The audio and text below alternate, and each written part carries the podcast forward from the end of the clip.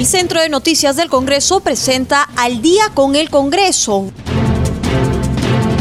una síntesis informativa del trabajo legislativo de representación y fiscalización del Parlamento Nacional, una producción de la Oficina de Comunicaciones del Congreso de la República.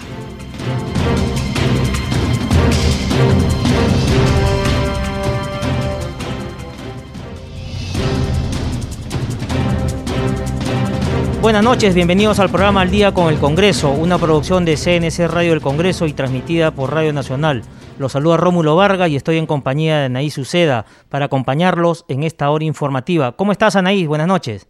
Buenas noches, Rómulo, y un saludo a todos nuestros oyentes de CNS Radio y de Radio Nacional que nos sintonizan a esta hora de la noche. Para comentarte, Rómulo, que como dicta la Constitución, antes del 30 de agosto, el Poder Ejecutivo ya envió el, proyecto de ley de presupuesto público, endeudamiento y equilibrio fiscal para el año fiscal 2021.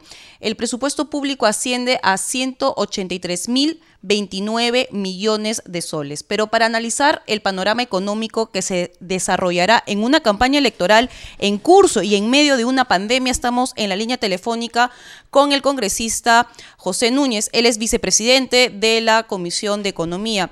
Buenas noches, congresista Núñez. ¿Qué retos cree usted que tendrá el próximo gobierno para crear una confianza en el sector privado y con ello reactivar la economía? Bien, buenas noches Anaís, buenas noches Rómulo, un gusto una vez más poder estar con ustedes. Bien, mira, como dices, en verdad el panorama es, considero que es alentador, teniendo en cuenta que este año la recaudación tributaria también ha caído. Este, actualmente hemos decrecido eh, aproximadamente 18%, si bien las expectativas del MEF es acabar, eh, revertir un poco este decrecimiento del 18 y quedarnos en un decrecimiento del 12, yo la verdad lo veo bastante complicado, porque viene un año electoral, lamentablemente este, en este momento, por lo mismo que vienen las elecciones, están primando las propuestas populistas, lo cual puede generar y dañar las expectativas de inversión. Y esto es peligroso porque la economía peruana depende mucho de la inversión, no solo local, sino en su gran mayoría necesitamos mucha inversión externa. Entonces, eh, por ahí yo considero que los ánimos son bastante positivos, pero el Congreso tiene que ayudar para que se puedan materializar se ha tratado de mantener prácticamente el presupuesto, eh, se ha incrementado muy poco, se ha incrementado eh, aproximadamente 3.2% y se le ha dado prioridad a los sectores salud y al sector educación. En el sector salud he notado que se ha incrementado aproximadamente un 13% en relación al presupuesto gastado el año 2020, pero en este presupuesto tampoco están consideradas las medidas que se han aprobado recientemente en el Congreso, que desde mi punto de vista pueden tener una demanda, mm, puede tener justicia social, la formalización, digamos, de todos los contratos casi que pasen a la ley 728, pero esto debería haberse establecido en un horizonte de tiempo. Eh, no se ha tenido en cuenta que estamos en realidad en una crisis económica, y que tenemos que ser muy responsables con el gasto y que hay muchas prioridades que tenemos que postergarlas y mantener solamente las indispensables para este año 2021. Así que en verdad la situación es bastante difícil. Esperamos que las cosas se puedan revertir, esperemos que todos los incentivos y medidas dadas por el MEJ a través de Reactiva Perú, Reactiva el FAE MIPE, el FAE Turismo, y todas las otras medidas que van a ir viniendo para ayudar a generar los empleos en el corto plazo, la reactivación de los proyectos de inversión en las regiones se puedan dar. Yo en lo personal eh, en Arequipa veo con preocupación porque uno de los proyectos de gran envergadura al parecer se va a quedar paralizado por los próximos 12 meses porque el Ejecutivo quiso asumirlo, el gobierno regional no ha querido que así sea. Entonces, estos tiras y jalas al final terminan generando la insatisfacción de la población porque ellos no van a ver eh, en el corto plazo la generación de puestos de trabajo, la generación de nuevas oportunidades para la región Arequipa. Eh, espero que en todas las regiones del país este, los gobiernos sean, estén un poco más abiertos y ayuden a dinamizar la economía de sus regiones. Congresista, justamente ha tocado uno de los problemas o una de las observaciones que hizo el Consejo Fiscal al Congreso y es estas leyes con iniciativa de gasto y usted puso el ejemplo de los ascensos para el personal de salud. En la ley de presupuesto casi todos los años se coloca que no pueden haber nombramientos dado que esto generaría un gasto al erario nacional. Sin embargo, siempre coloca el término de que está pendiente la implementación de la ley y esa implementación ya se tuvo que haber empezado a dar a partir del año 2016. Estamos año 2020 y todavía la ley no ha sido aplicada. Sí, mira, ahí sí existe responsabilidad del Estado, existen muchas cosas que se han ido dejando y postergando. Nunca se pensó que iba a venir esta crisis sanitaria, y esta crisis sanitaria no solo ha afectado al Perú, sino que ha afectado a la economía internacional. Entonces, creo, como lo, lo mencioné también, es una demanda con justicia social. O sea, yo no discuto que son temas que se tienen que tratar, que se debieron de haber tratado probablemente antes, pero no se hicieron. Entonces, en este momento no lo podemos hacer. Tenemos que pensar en que cuáles son las prioridades que tenemos en el Perú. Tenemos que preocuparnos por la salud, que ya hemos visto que la teníamos bastante descuidada. Tenemos que preocuparnos por educación, Existen muchas este, zonas del Perú donde no llega el Internet. ¿Cómo podemos hablar de estar en el siglo XXI y de tener, estar yendo hacia los 200 años de independencia, si existen regiones y zonas donde siguen viviendo eh, como en los años 40, en los años 20, donde existe pobreza extrema, donde no tienen ni siquiera las necesidades básicas como es luz y agua. Entonces, Creo que hemos, hemos sido bastante irresponsables, este, nos hemos preocupado por el crecimiento de las grandes ciudades sin notar, sin darnos cuenta que estábamos dejando de lado a muchos peruanos. Entonces, eh, ayer también vi en un reportaje de, un programa noticioso que en esta época existían ministerios donde se están dando prioridades a gastos que si bien ellos demandan que han sido aprobados por el pliego de reclamos del sindicato, pues me, me parece en verdad demandas bastante injustas. En el Ministerio de Educación un presupuesto para zapatos y carteras de los trabajadores de 300 mil soles, cuando tenemos este, zonas en nuestro país que ni siquiera tienen lo básico en educación, me parece deplorable. Entonces yo no sé si este sindicato está pensando en el Perú o están pensando simplemente en satisfacción de sus necesidades personales y no están pensando en el Perú. Hay que recordar que todos son funcionarios públicos y un funcionario público el objetivo es servir. Entonces tenemos que anteponer los intereses de la población antes que los propios. Esa es la, esa es la responsabilidad de un funcionario público. Congresista, buenas noches. En el marco macroeconómico multianual 2020-2024, ¿Cuáles son los riesgos para el próximo gobierno en el corto y mediano plazo con proyecciones macroeconómicas, al parecer mal calculadas? ¿Habrá una forma de revertir este escenario? ¿Es necesaria una reforma tributaria para ampliar el número de contribuyentes y con ello la presión tributaria? Mira, Rómulo, te agradezco esa pregunta. Ese es otro de los grandes problemas que se han venido postergando a lo largo de todos los tiempos. Nos hemos conformado a convivir con una economía informal mientras que Colombia y Chile tienen sectores informales, o sea, un sector informal que representa el 30% de la población, en el Perú hablamos que el sector informal llega casi al 80%. Y no podemos pensar que esto se puede desarrollar. Entonces, es el momento, como se dice, toda crisis es una oportunidad de mejora. En realidad creo que es el momento de tratar de reducir esta brecha. Se han intentado algunas maneras, pero no han generado los, las respuestas, eh, los resultados esperados, como por ejemplo se dio una ley de MIPES a través de la cual se reducían los beneficios laborales de los trabajadores al 50%, como son vacaciones, gratificaciones, el CTS no era obligatorio dependiendo de la dimensión de la MIPE, no había la obligación de pagarle el, salud para el trabajador, eh, si era conveniente solo se podía pagar eh, el seguro del Ministerio de Salud. Entonces, se vulneraban los derechos de las personas, canibalizábamos los derechos laborales con la expectativa de poder formalizar un gran sector. Pero esto no ha funcionado. Entonces, no podemos pensar en formalizar a costa de quitarle derechos a los trabajadores, pero tampoco podemos irnos al otro extremo. Entonces, creo yo que esta es una gran oportunidad y esto yo sí lo veo con bastante optimismo, el hecho de poder regular las tasas de interés en el Perú, no a través del Congreso, no a través del Poder Ejecutivo, sino a través del Banco Central de Reserva como existe en Chile y en Colombia. Yo creo que si hablamos de reducirle el costo financiero al emprendedor, esto puede ayudar inclusive a la formalización, porque son las personas, las vamos a tener mapeadas. Tenemos que flexibilizar las condiciones de crédito. Hoy en día una empresa que quiere acceder, un emprendedor, si inicia una empresa hoy y quiere acceder al crédito, en el sector formal es imposible porque puede acceder al crédito a partir de los dos años de funcionamiento de la empresa.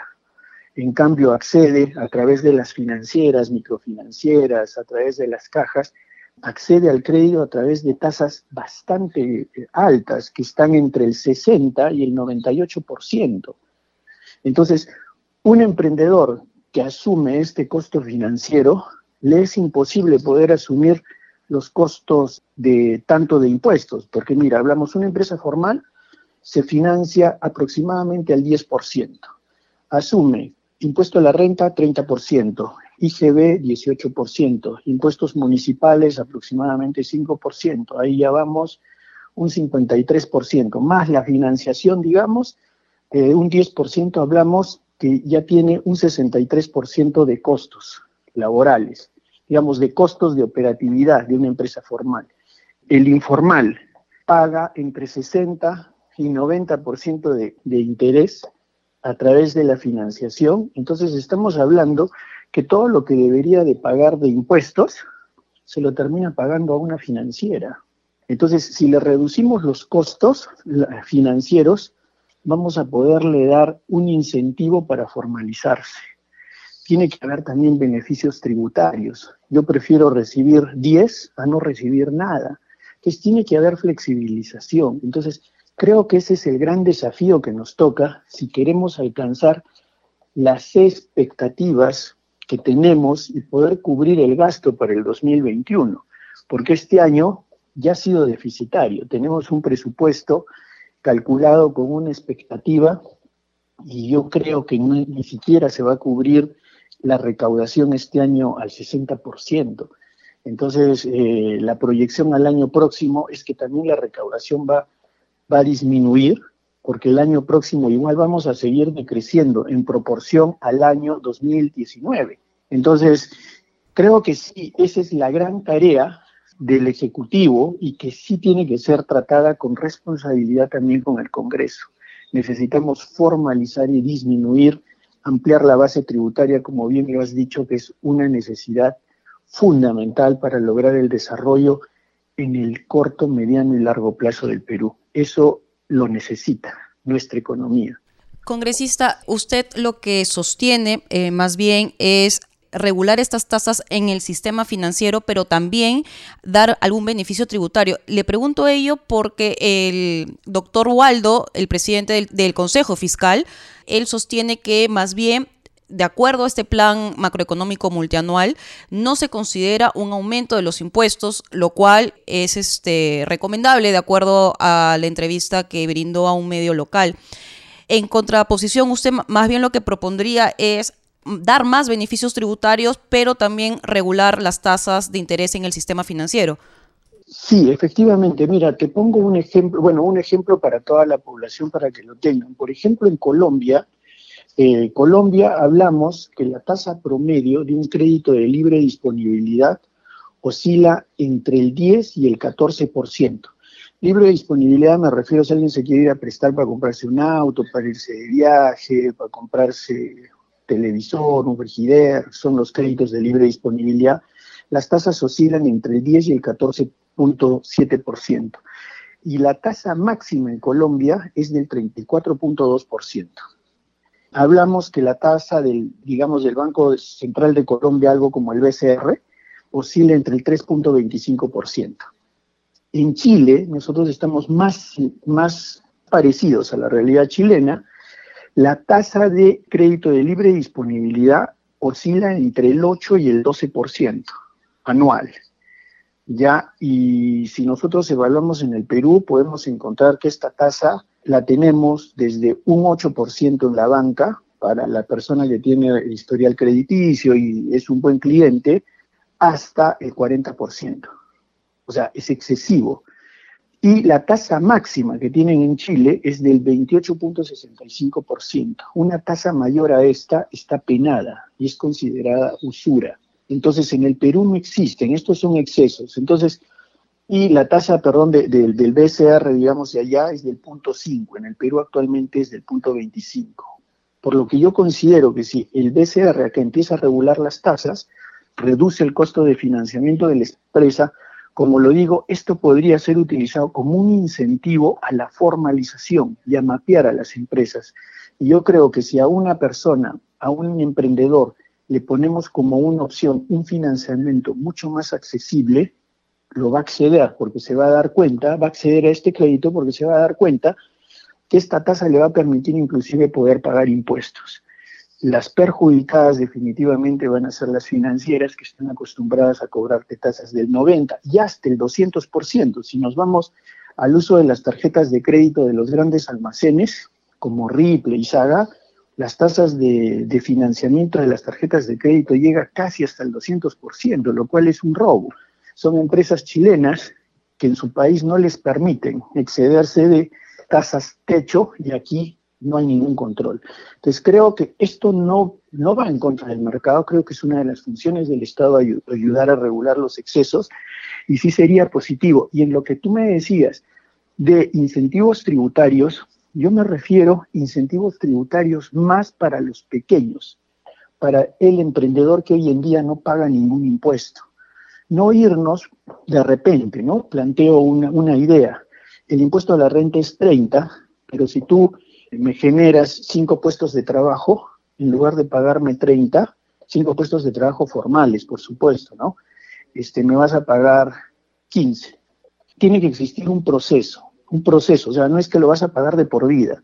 En la medida que te vas posicionando y vas agarrando fortaleza en el mercado, estos beneficios se van reduciendo. Entonces ya va a ser más difícil que una persona que ya está establecida en el mercado en el futuro decida salirse del mercado y empezar nuevamente de cero, ¿no? Porque en la medida que vas creciendo, el costo financiero que vas a tener acceso también va a ir disminuyendo. Hoy en día existen empresas en el Perú que están muy posicionadas que acceden a financiamiento al 3%. Congresista Núñez, y regresando al presupuesto público, ¿cree usted que hay recursos para financiarlo? En este momento, este, yo creo que no. Este año vamos a tener un forado. Creo que estamos apostando y estamos creyendo en que las cosas van a funcionar y así debe de ser. Y ahora depende de la responsabilidad de todos, de que todos asumamos, de que todos nos pongamos la camiseta y que en verdad hagamos realidad todo este gasto que se ha proyectado, ¿no? Y todo este presupuesto que lo necesitamos, en verdad. Entonces, el gobierno que venga eh, no va a tener una misión fácil y la responsabilidad del Congreso es muy grande, por eso lo digo. Se tienen que dejar de lado muchas propuestas populistas y eso es lo difícil, ¿no? Porque existen muchos partidos que no les interesa esta situación están en carrera política. Y este, captar votos a costa de la destrucción de una economía, pues es bastante irresponsable. Congresista Núñez. Que esto se pueda regular y controlar. Congresista Núñez, cambiándole de tema, la semana de representación, eh, usted estuvo por la zona alejada de Chivay.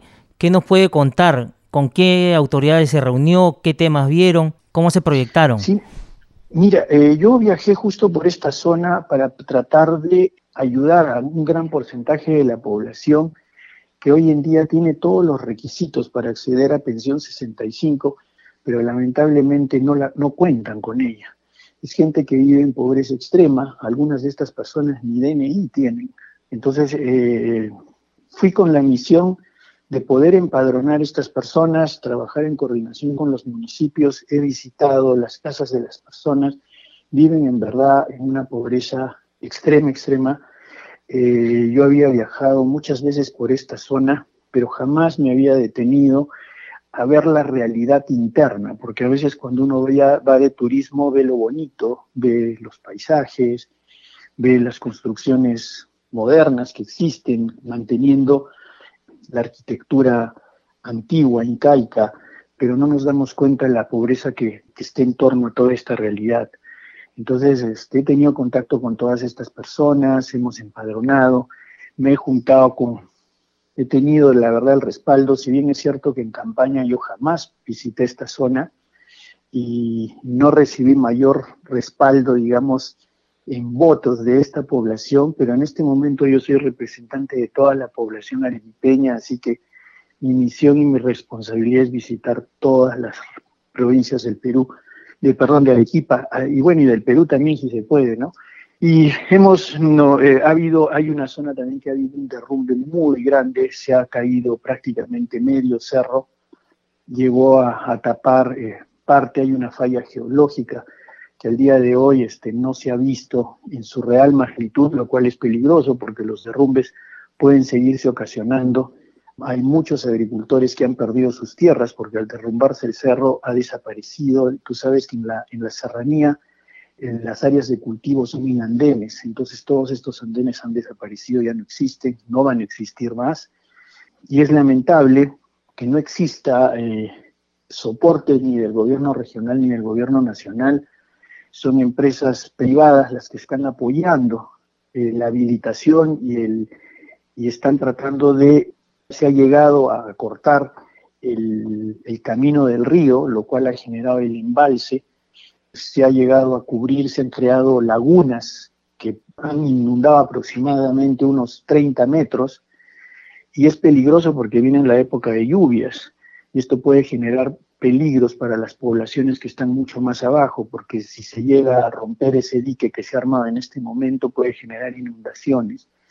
Entonces, es lamentable, ¿no? Que por eso digo que a veces los distritos alejados, las partes, las provincias que están lejas de las ciudades grandes, no se les dé la importancia a los pobladores de la zona y no valoremos la vida de cada una de estas personas que vale tanto o igual como la que vive en una, en una ciudad.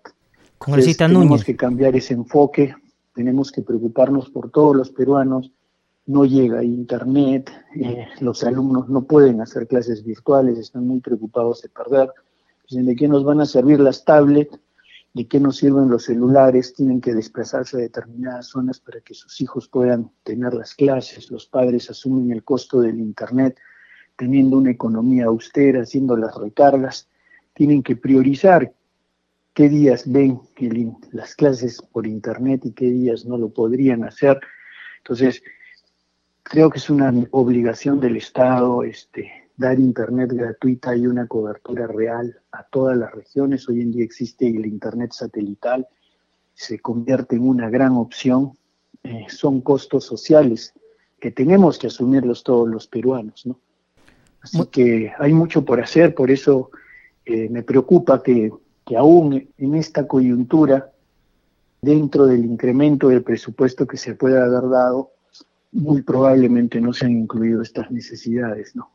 Congresista Núñez, muy amable, nos unimos a su pedido y hacemos también un llamado al gobierno central y al gobierno regional de Arequipa para que pueda brindar apoyo ¿no? a estas zonas alejadas. Muy amable.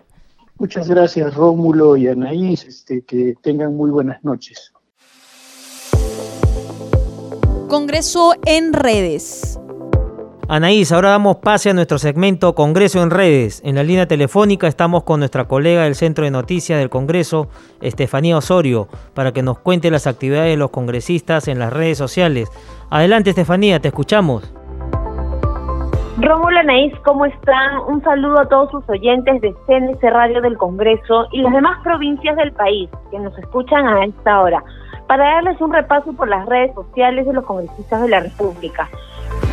Como cada inicio de semana, les contamos que visitando la cuenta oficial de Facebook del Congreso de la República, sus oyentes podrán acceder al link de descarga del boletín virtual La Voz del Congreso, que en esta edición tiene amplia información sobre la elección de la mesa directiva de la comisión encargada de seleccionar a los miembros del Tribunal Constitucional, la insistencia en el nombramiento del personal de salud y la labor que cumplirá la Contraloría en la fiscalización de las declaraciones juradas. Ahora es el turno del congresista de Alianza para el Progreso, César Combina, Él comparte una noticia sobre contagios en personas que no utilizaron mascarillas. Por ello, pide a todos no ser cómplices y protegerse.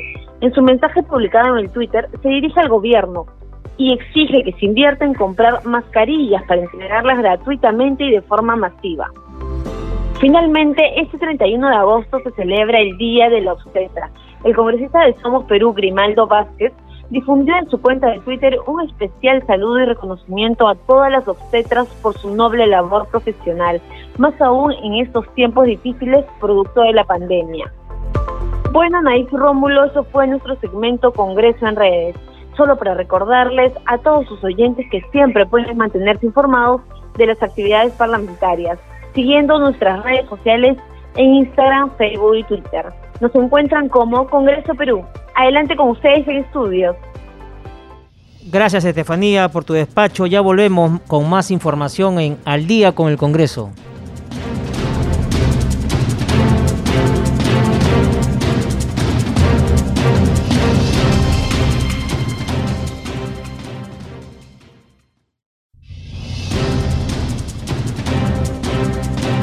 Estamos de regreso en Al día con el Congreso. Rómulo, vamos directamente a contactarnos con Josman Valverde de la multiplataforma de CNC Televisión para que nos cuente qué aconteció hoy en las actividades del Congreso. Josman, te escuchamos. Buenas noches. Buenas noches, Anaís. Así es, eh, hoy, eh, iniciando la semana, hay una agenda intensa de las diferentes comisiones pero se reunió además la comisión permanente que en líneas generales ha dado un plazo de 15 días para investigar denuncias contra excongresistas como Héctor Becerril, el excongresista Castro y también Roberto Vieira. Ha aprobado otorgar estos 15 días hábiles a la subcomisión de acusaciones constitucionales para que se realicen las investigaciones de la denuncia constitucional contra Héctor Becerril por los presuntos delitos de organización criminal, cohecho pasivo, tráfico de influencias agravado, estos los que formuló la fiscal de la Nación, Zoraida Ábalos. Hizo lo propio con la denuncia contra el excongresista Jorge Castro, esto por la presunta comisión de delitos de concusión y de violación de correspondencia, y el mismo plazo va a tener también la denuncia constitucional presentada por la congresista Carolina Lizárraga, contra el fiscal supremo Tomás Galvez por la presunta infracción constitucional de los artículos 139, inciso 2, y del artículo 39 y 44. Para el caso del congresista o del ex congresista Héctor Becerril, fue aprobada la investigación por mayoría por la acumulación de cuatro denuncias en su contra. Y ha pasado lo mismo también con las denuncias constitucionales número 333 y 335, las que fueron acumuladas ante el pedido del congresista Gino Costa. También tienen 15 días para esa investigación. Se han archivado otras 16 denuncias, varias, y eh, también en esta sesión se dio a conocer la renuncia del congresista Guillermo Aliaga a la subcomisión de acusaciones constitucionales, dice él, para evitar cualquier tipo de comentarios y suspicacias respecto de su actuar en la mencionada comisión. Es esa la información de la comisión permanente, pero antes queremos dar cuenta también de que esta semana en la sesión plenaria van a exponer el titular de la PCM y la ministra de Economía y Finanzas. Recordemos que ya el sábado el Congreso ha recibido este proyecto del presupuesto general de la República para el año 2021, porque como corresponde, de acuerdo a la Constitución, se vencían los plazos, lo hizo en el plazo que correspondía, así que ahora los miembros del Pleno, la representación nacional, van a escuchar este miércoles 2 a las 9 de la mañana al presidente del Consejo de Ministros, Walter Martos, a la ministra de Economía, María Antonieta Alba Luperdi, eh, precisamente para sustentar este proyecto de ley de presupuesto del sector público para el próximo año. También deben referirse ellos a los proyectos que van de la mano, que es la ley de endeudamiento y de equilibrio financiero, los cuales también han sido remitidos ya al Parlamento el pasado sábado 29. La información, Rómulo, Anaís, vamos a volver con ustedes para que continúen con el desarrollo de más noticias. Adelante. Rómulo, nosotros continuamos analizando el proyecto de ley ya enviado por el Poder Ejecutivo sobre el presupuesto público. Para hablar sobre este tema estamos en la línea telefónica con el vicepresidente de la Comisión de Presupuesto del Congreso, el congresista Beto Barrio Nuevo. Buenas noches, congresista. ¿Ha podido usted analizar eh, el presupuesto público para el año 2021 y sobre todo, cree usted que existen los recursos necesarios para financiar este presupuesto público? Muy buenas noches, Anaí, Rómulo. Eh, definitivamente, como ustedes habrán podido ver, de que el día de ayer ha sido presentado por el Ejecutivo los proyectos de la ley de presupuesto, del equilibrio y la ley de endeudamiento, ¿no? Entonces, dentro de ello, eh, están considerando el monto de los 183 mil 29 millones de soles para el presupuesto del año 2021, que también ya lo convocó el presidente del Congreso para la sesión extraordinaria. Sin embargo, podemos decir de que el presupuesto tiene que tener un nuevo enfoque en estos tiempos, eh, tiene que priorizarse lo que es salud, lo que es educación y, agricultura. En esos enfoques tiene que, priorizarse y mejorar la calidad del gasto, porque muchas de las veces eh, los presupuestos han sido elaborados sin tener en cuenta los criterios de prioridad. Es más, ahora por el tema del ingreso fiscal, necesitamos eh, racionalizar y priorizar el gasto. En esos términos, nosotros en la Comisión de Presupuesto evaluaremos durante toda la etapa de sustentación y si se puede hacer algunas reestructuraciones correspondientes. Justamente, congresista, ha tocado el punto de los ingresos fiscales y es que, de acuerdo al presupuesto público, hay ellos se consideran que hay una disminución de la recaudación tributaria y es lógico después de tener un año completamente en recesión económica. Sin embargo, mi pregunta eh, iba de que incluso con estas proyecciones de ingresos tributarios, ¿cree usted que se va a poder financiar con estas proyecciones o es que realmente nos vamos a solicitar más deuda interna o externa? Así como está trabajando el tema de la reactivación económica, considero que el gobierno va a seguir trabajando en el tema de endeudamiento, no tiene otro, camino, pero sin embargo también se necesita unas reformas tributarias que se debe de, hacer urgente el tema de las reformas tributarias. Yo tengo incluso un proyecto de ley de impuesto a la a la riqueza, ¿no? Que, que muchos lo toman a mal o al patrimonio, pero no es así. Tranquilamente, producto de ello se puede recaudar, se puede recaudar alrededor de 10 mil millones de, dólares, ¿no? Y, y, podríamos hacer el equilibrio. Entre otras reformas tributarias se necesitan para poder tener pues la recaudación que pueda financiar nuestros gastos. Así es. Congresista, y en el tema del marco macroeconómico multianual 2020-2024, ¿Cree usted que en este contexto de recesión e incertidumbre económica podamos recuperarnos tan rápidamente como plantea el MEF? Yo considero de que es un tema, si, vemos el tema de la proyección macroeconómica multianual, ¿no? Siempre, como ha sido, el Perú ha sido visto como un país que sí ha estado a estas alturas, pero sin embargo, más allá que eso, yo repito de que vamos al, enfoque de la calidad del gasto. De nada ha servido de que el Perú pues haya tenido un haya tenido una economía macroeconómica favorable, pero los índices de pobreza, la desnutrición, entre otras, son elevadísimos, ¿no? Entonces no tiene sentido. ¿A qué? ¿Cómo podríamos resumirlo?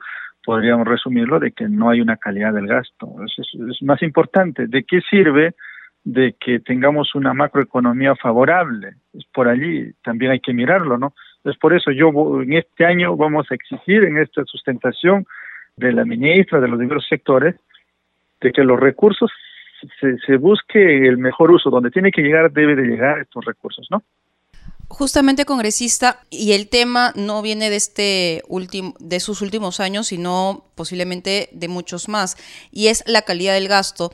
Previamente habíamos conversado con el congresista José Núñez del Partido Morado, representante de Arequipa, y él nos comentaba que con gran pena uno de los grandes megaproyectos que se esperaba ejecutar este año era el proyecto de Majesiguas 2, el cual no se va a poder dar dado que el gobierno regional no cede eh, la ejecución al gobierno central y de nuevo vemos el tema de la calidad del gasto. Existe presupuesto para la ejecución de esa obra, pero no se da por disputas entre los gobiernos subnacionales y el gobierno central. Eso, eso, lo que falta en el Perú, yo, yo repito, es un sistema burocrático, falta los niveles de coordinación de los niveles de gobierno central, regional y local.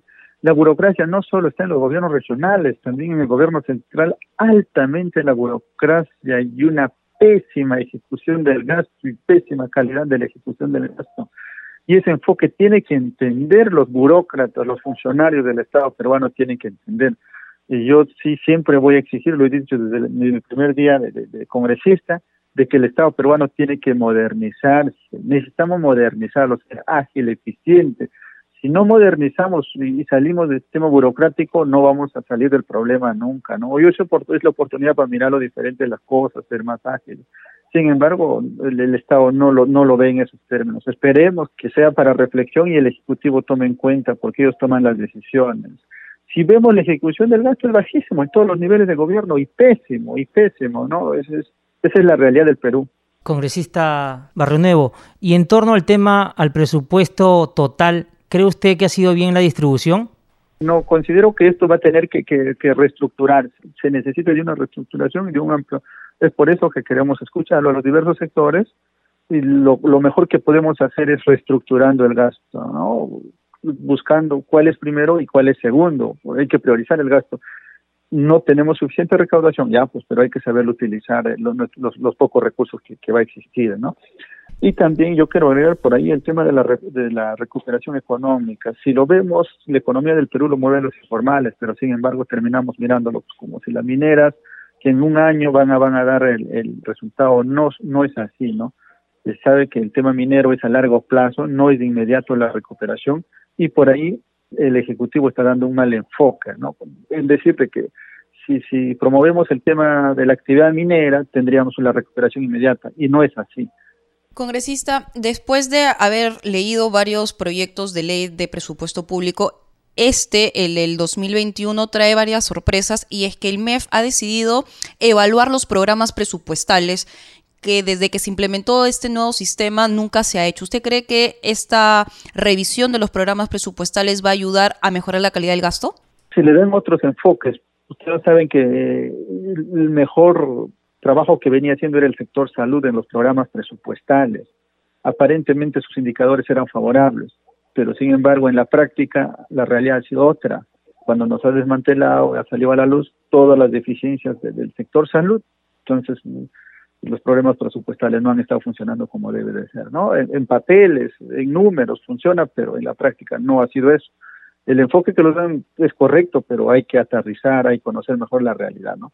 A través de los programas presupuestales. Luego, congresista toca otro tema y era el tema de la modernización del Estado. ¿Cómo plantearía usted, tal vez como consejo a la ministra Alba o al ministro Martos, que se van a presentar el día miércoles? Tenemos que modernizar el Estado y tiene que ver estos niveles de articulados. Por ejemplo, existe el CEPLAN, lo que planifica, pero sin embargo, todo lo que trabaja el CEPLAN, nada se ve reflejado en la formulación del presupuesto de los sectores. no tiene sentido que exista el CEPLAN, el ente rector de la planificación del Perú, cuando no se toman en cuenta para efectos de la formulación de los presupuestos. No, no hay esa relación con la Dirección Nacional de Presupuesto Público. Y paralelo a ello, si vemos, existe el tema del servir, buscar los mejores funcionarios, el personal más adecuado, pero sin embargo también el servir ya existe varios años y no está hasta la fecha teniendo resultados. Paralelo a ello, trabajamos el tema de la simplificación administrativa que, está, también existe esta dirección, pero sin embargo no se viene simplificando los trámites. Y por último, yo por eso digo que necesitamos modernizar, existe plan existe la Dirección Nacional de Presupuesto, existe el, tema de, de, la simplificación administrativa, existe el servir, pero ¿quién los hace seguimiento? A ellos ningunos. Y producto de ello no está funcionando esta modernización del Estado. Y los niveles de articulación del gobierno regional, gobiernos locales y gobierno nacional Peor aún, ahí se duplican algunas actividades. Entonces, por allí también tenemos que mejorar. Por eso yo reitero qué tan importante es la modernización del Estado peruano, y eso tendremos que decírselo. Lo hemos dicho al ex premier y tendremos que volverlo a decir al actual premier, ¿no? Igual a la ministra de Economía, tiene que entender que están tan cerca la Dirección Nacional de Presupuesto Público con el CEPLAN, pero sin embargo nunca se comunican, cada uno trabaja aislado como si fuera una isla independiente congresista Barrenuevo, ¿y el llamado para que todo esto funcione no debería hacerse en el Congreso? Por supuesto, en la Comisión de Descentralización y Modernización del Estado peruano también se ha planteado y se ha dicho, y voy a se llamó incluso al, en, su tiempo cuando estaba el premier Ceballos, se le dijo esto, voy a reiterar con el nuevo Premier que se le convoque y se le haga conocer por ahí tiene que trabajar en la Comisión de Modernización y Descentralización del Estado. Muchas gracias, congresista Barrio Nuevo, y esperemos escuchar los planteamientos que nos van a, traer los ministros Martos y Alba el día miércoles en esta sesión extraordinaria del Pleno del Congreso, donde van a exponer justamente el presupuesto para el año fiscal 2021. Gracias. Buenas noches. Congreso Regional. En Ica, el congresista Gilbert Alonso sostuvo una reunión virtual con la ministra de Salud, Pilar Massetti. En este encuentro, el parlamentario informó sobre el déficit de abastecimiento e implementación de plantas de oxígeno, además del estado precario del Centro de Salud de Changuillo. Todo ello constatado durante las inspecciones realizadas en la semana de representación. En este momento, la región tiene un déficit de abastecimiento de implementación de plantas de oxígeno. El día de ayer, en el Hospital San José de Chincha, Hemos visto cómo los asesores y equipos de concentración de oxígeno y otros que no, se, no han podido ser utilizados cuando explotó la pandemia, por problemas en la recepción de los mismos, en la cual hasta estos momentos el hospital no ha sido recepcionado en un 100% por parte del Ministerio de Salud. Asimismo, informó a la ministra sobre el incumplimiento de las medidas sanitarias en la minera Shougan en perjuicio de los trabajadores. Para ello, solicitó que ese ministerio intervenga, ya que anteriormente ha remitido la misma solicitud al Ministerio de Energía y Minas y a Sunafil sin éxito. He presentado diferentes oficios respecto a todo lo mencionado, pero las respuestas son esquivas o simplemente no las hay. Al parecer en los ministerios aún existe esa burocracia de escritorio que aún no comprende que los documentos presentados contienen las necesidades y reclamos de toda una población y que al no ser atendidas le estamos prácticamente dando las espaldas a sus necesidades. En Cajamarca, el congresista Hans Troyes inspeccionó junto a autoridades del gobierno regional la construcción del Hospital Santa María de Cutervo con la finalidad de conocer el estado situacional de la obra. Las autoridades informaron al parlamentario que el proyecto tiene un avance de 54% y que en los próximos días se determinará la modalidad de contratación para la ejecución del saldo de la obra. En el recorrido también participaron representantes de las rondas independientes. El parlamentario se comprometió a gestionar ante los ministerios correspondientes para sacar adelante proyectos de saneamiento de 14 localidades. Rómulo acaba de culminar la semana de representación. Ahora ya los congresistas se encuentran ya en nuestra capital para continuar las actividades parlamentarias que están en agenda. Sin embargo, eh, el congresista Giovanni Acate de Alianza para el Progreso, representante además de la región Loreto, él después de hacer su semana de representación, solicita, demanda al ministro Walter Martos la creación de una autoridad nacional para la atención de los pueblos indígenas de la Amazonía asolados por esta pandemia. Pero para que nos cuente el porqué de este pedido, estamos justamente en la línea telefónica con el parlamentario. Buenas noches, congresista. ¿Puede explicarnos primero a qué se debe este llamado al ministro Martos y sobre todo ¿Cuál es el diagnóstico que ha encontrado en esta semana de representación por la región de Loreto? ¿Cómo están? Buenas noches, Rómulo, Anaís, un gusto poder hablar con ustedes, un saludo también a toda su audiencia en Radio Nacional. Sí, eh, mira, ve, si bien es cierto, oficialmente se nos ha autorizado la semana de representación, esta es la séptima vez que estoy ya recorriendo la región Loreto, porque es parte de la labor que uno tiene, a pesar de el escenario de pandemia creo que es importante llegar a las comunidades y poder escucharlos. En referencia a lo que tú me indicas, por supuesto, nosotros conociendo lo que ocurre en el tema de los pueblos indígenas que están ubicados en el circuito petrolero de manera específica, que lo que está ocurriendo eh, y el pedido que se hace en la creación de una autoridad nacional que se haga cargo de responder o atender este plan de brechas que ya ha sido además priorizado con los pueblos indígenas, porque lo que se está viendo, e incluso se acaba ya de publicar en el diario oficial del peruano, el decreto supremo número 145-2020, donde se aprueba el plan de cierre de brechas por un monto importante de dinero de 6 mil millones de soles, pero no es la primera vez que existe un decreto supremo en este sentido.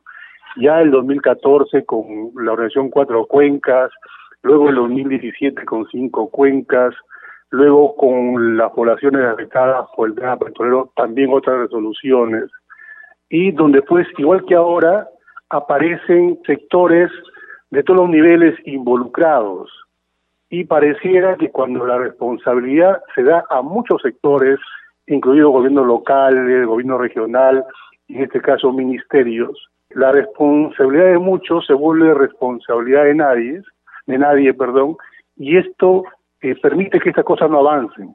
Por eso que la propuesta del despacho, el cual represento en Loreto como congresista de Alianza por el Progreso, y además con el apoyo mismo de la bancada, hemos pedido que se cree una autoridad nacional que sea la responsable de asumir todo este paquete de proyectos y que además tiene, como te repito, un monto de inversiones de 6 mil millones, que sea capaz de articular todo esto y que las obras de verdad comiencen a ejecutarse y se comience a atender esta gran demanda que existe de los pueblos indígenas, no de ahora, sino de, varias décadas y que esperemos que por fin se puedan atender. Justamente, congresista, y ha tocado un tema que cobra relevancia en este contexto, dado que ya se ha eh, presentado el proyecto de presupuesto. Una cosa es en el papel consignar un presupuesto, una partida presupuestal para el cierre de brechas, pero otra es la ejecución.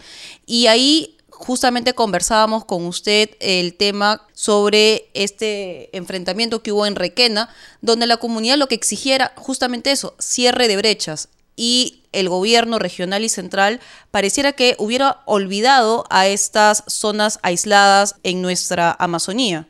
Claro, aquí hay un tema importante. Cada reclamo que uno ve en, la Amazonía, no es que la gente esté reclamando que, oye, tú le des o le regales algo, está reclamando un servicio básico y elemental de un derecho humano, empezando por tener agua potable.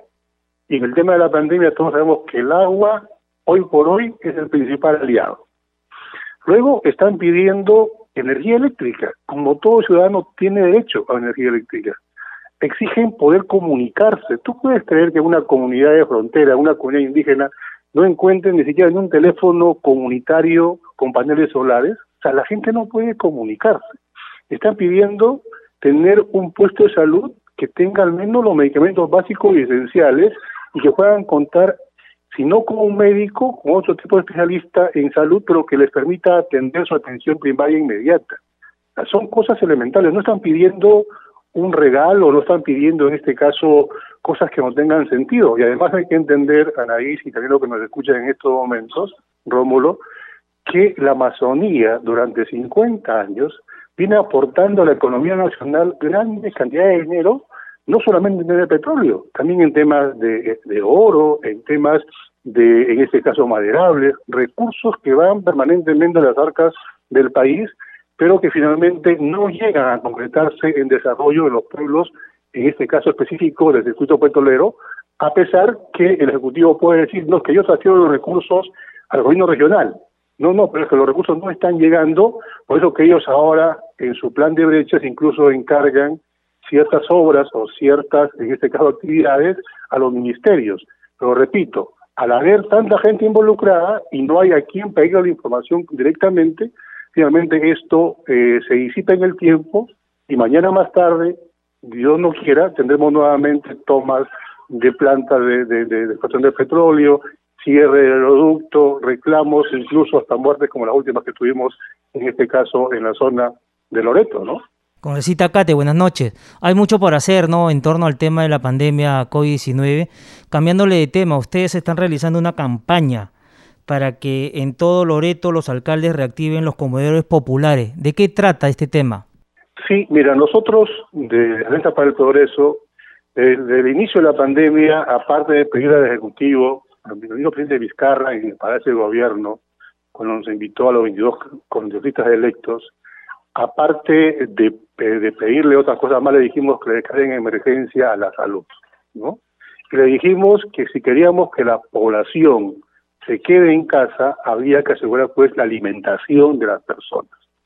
Una de las tareas que caminamos y que logramos finalmente en el mes de junio, julio, no más recuerdo, eh, fue que finalmente luego Caliguarma se entrega a los chicos, a las familias, los alimentos sin preparar lo cual asegurábamos la alimentación de casi 4 millones de estudiantes en todo el país.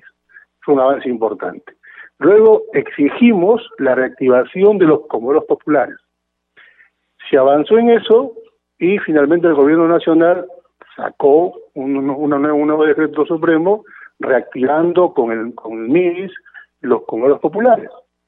Pero cuando uno pide la información para saber cuántas municipalidades en el país, y en este caso Loreto, tienen convenios, uno se da cuenta pues que pareciera también que los gobiernos locales les cuesta firmar un convenio donde no tienen que más que invertir el tiempo y firmar un documento para que los, elementos puedan llegar. Entonces estamos nosotros desde el despacho acompañando a los alcaldes y también a sus consejos de, regidores para que hagan reuniones, saquen las, las actas finalmente de las reuniones donde comiencen a activarse nuevos comercios populares y tengan la facilidad de convenio con el MIDIS y el MES en este caso, porque la forma de combatir hoy al COVID es dando a la gente alimentos en sus casas y no diciéndoles, oye, tú eres culpable porque vas a visitar a alguien o a otra persona o vas a trabajar.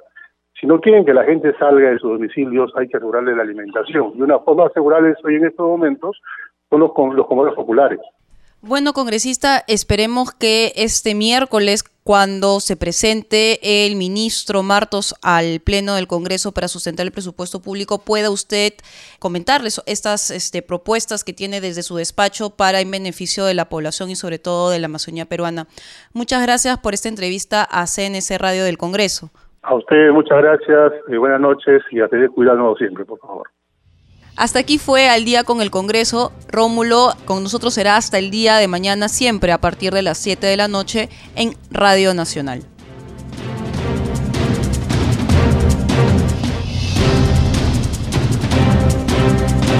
El Centro de Noticias de Congreso presentó al día con el Congreso una síntesis informativa del trabajo legislativo de representación y fiscalización del Parlamento Nacional, una producción de la Oficina de Comunicaciones del Congreso de la República. Los invitamos a visitar nuestras redes sociales y sitio web www.congreso.gov.pe.